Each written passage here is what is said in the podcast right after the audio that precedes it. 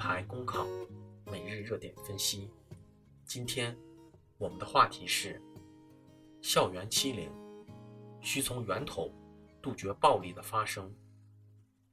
十年前的今天，我拼着命生下了儿子。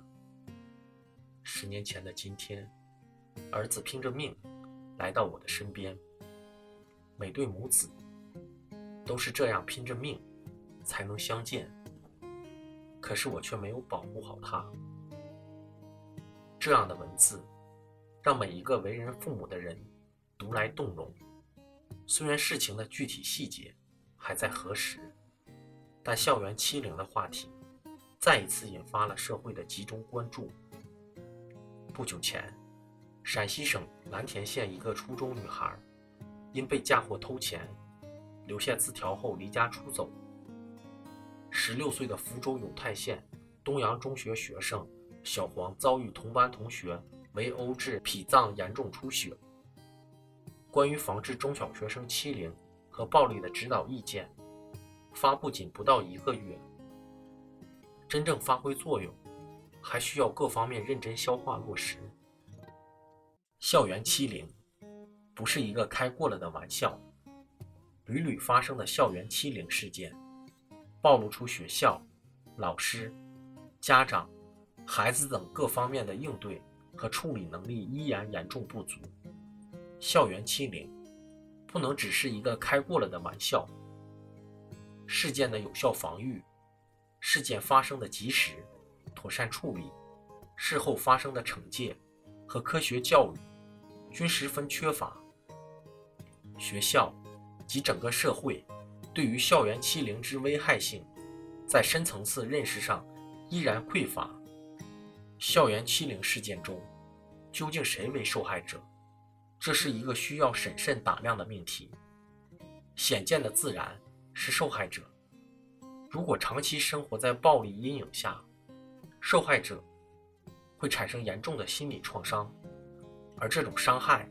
如未能得到及时的心理治疗和干预，往往会延续至成年后，影响其一生的性格发展和身心健康。更为重要的，却也是极易被忽视的，受害者还包括那些施暴者，以及看起来与事件不相关的学生们。规则和秩序，对于社会组织的构成，对于人与人之间的相处。至关重要。如果没有良好的规则和秩序，施暴者会变本加厉，无意施暴的人也难免最终滑向另一端。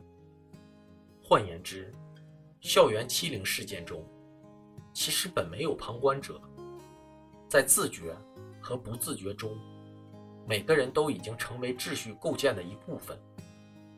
鉴于此，就需要教育主体。尤其是学校，在实施教育的过程中，真正开展有温度、有尊严感的教育，努力做到将学生放在教育的中央，用心关注每个学生的心理健康与品德养成。学校应建立完善的校园欺凌预防、干预和处理机制，关注每个孩子的不寻常表现。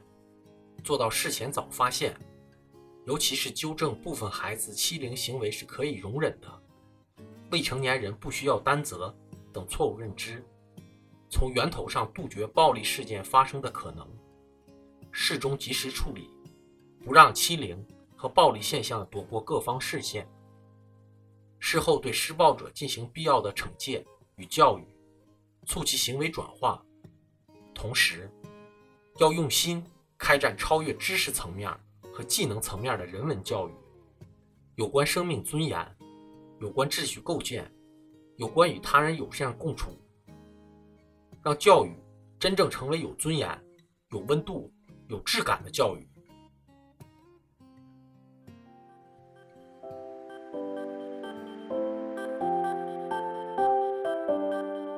金牌公考。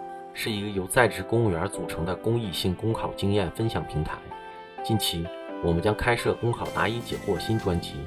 如果你在公考路上遇上什么问题，都可以关注“金牌公考”微信公众号，随时与我们交流互动。